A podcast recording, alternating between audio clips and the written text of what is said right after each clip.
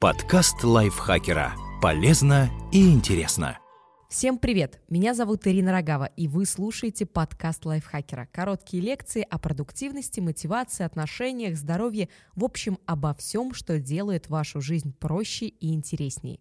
Еще у нас событие. Вышел наш новый разговорный подкаст, называется он «Кто бы говорил?». Там мы с ребятами из лайфхакера обсуждаем интересные новости, события, статьи и много смеемся. Поддержите нас, пожалуйста, лайком, комментом, ну и, конечно же, прослушиванием. А сегодня я расскажу вам про 15 15 привычек, которые укрепят ваши отношения и душевное равновесие. Но для начала вспомним, как заводить привычки и придерживаться их. Смоделируйте свою привычку. Не ограничивайтесь намерением бегать трижды в неделю. Выберите день и время и внесите это в календарь. Потом придерживайтесь выбранного графика. Создайте триггер. Например, будильник, напоминание в календаре или конкретное действие. Вы садитесь в транспорт или заходите домой. Со временем мозг запомнит, что за этим следует определенная привычка. Не пропускайте ни дня в течение трех недель.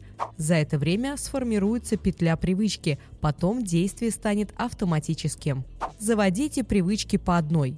Не беритесь за несколько сразу. Переходите к следующей только когда предыдущая привычка достаточно укрепилась.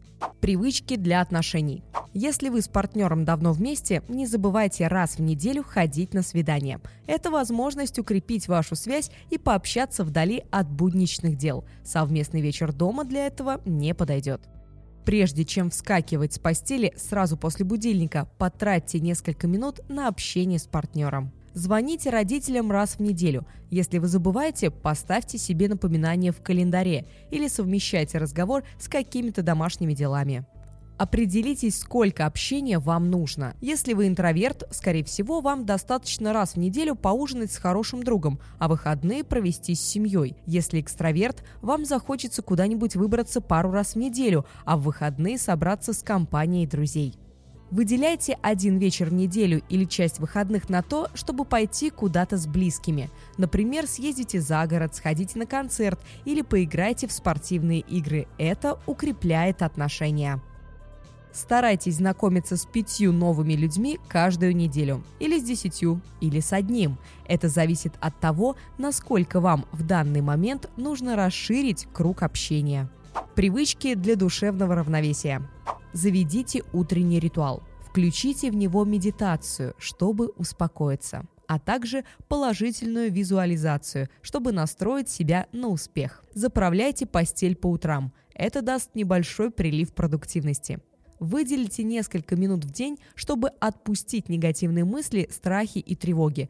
Признайте их, решите, что можно сделать, и запланируйте эти действия. В течение дня больше не уделяйте таким мыслям времени. Отключайтесь от повседневных забот на полчаса или час каждый день. Выйдите на природу, займитесь йогой, почитайте книгу или побудьте с близкими. Регулярно выделяйте время на то, что подпитывает вас энергией. Например, разговор с интересным человеком, позитивный фильм, увлекательная книга, концерт, чашка любимого чая. Делайте повседневные вещи по-новому. Приготовьте неизвестное блюдо, пройдите на работу другой дорогой, почистите зубы, стоя на одной ноге. Разнообразие полезно для мозга. В конце недели делайте уборку.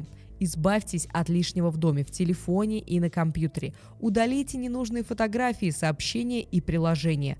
Порядок в окружении поможет поддерживать и порядок в мыслях. Каждый вечер делайте записи. Отмечайте, за что вы благодарны. А еще выплескивайте все накопившиеся мысли, чтобы они не мешали заснуть. Заведите вечерний ритуал, который поможет расслабиться. Например, отключите все электронные приборы, примите душ, выпейте чашку чая, сделайте записи в дневнике, почитайте. Со временем такой ритуал станет для мозга сигналом, что пора переходить ко сну. Спасибо вам большое за прослушивание. Ставьте лайки или звездочки, делайте репосты, пишите нам комментарии. До следующего выпуска.